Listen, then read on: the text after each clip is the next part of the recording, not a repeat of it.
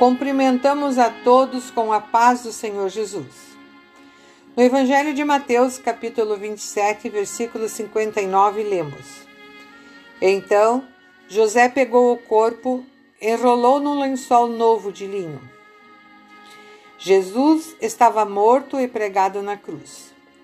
Foi condenado sem ter cometido crime algum, mas calado como uma ovelha muda, cumpriu a vontade do Pai e morreu para perdoar os nossos pecados. A obra estava feita.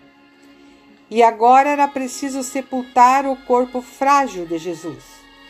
Não era permitido, pela lei dos judeus, que os corpos dos condenados ficassem pendurados na cruz até o outro dia.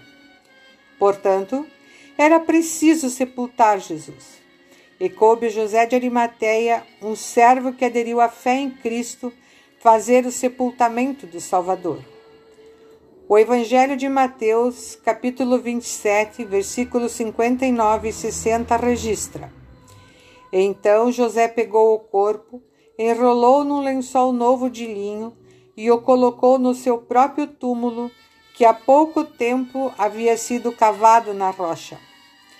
Depois rolou uma grande pedra para fechar a entrada do túmulo e foi embora.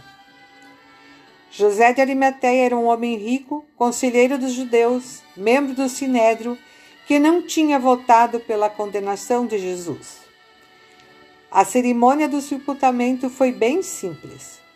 José de Arimateia tirou Jesus da cruz com a ajuda de Nicodemos envolveu o corpo em lençóis de linho e o colocou em seu próprio túmulo. José da Arimateia deu a Jesus, realizando seu sepultamento, uma honra que Jesus não requeria para si. Por que então ele fez isso? Ele tinha fé e amava o seu Senhor e Salvador. Como discípulo de Jesus, José esperava a vinda do reino de Deus, trazendo a salvação para todos.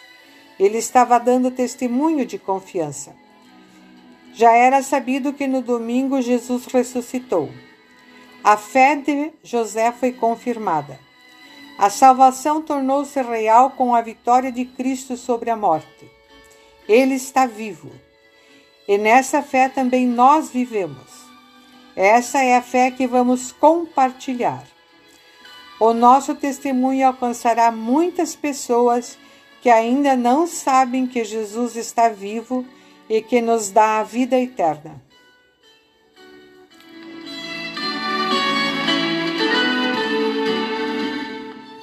Oremos.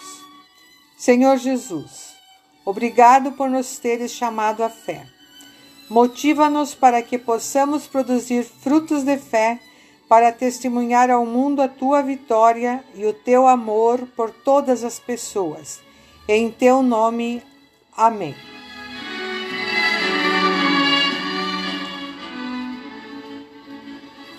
A mensagem que acabamos de, de, ouvir foi escrita pelo pastor Iderval Streloff e se encontra no devocionário Cinco Minutos com Jesus, edição especial.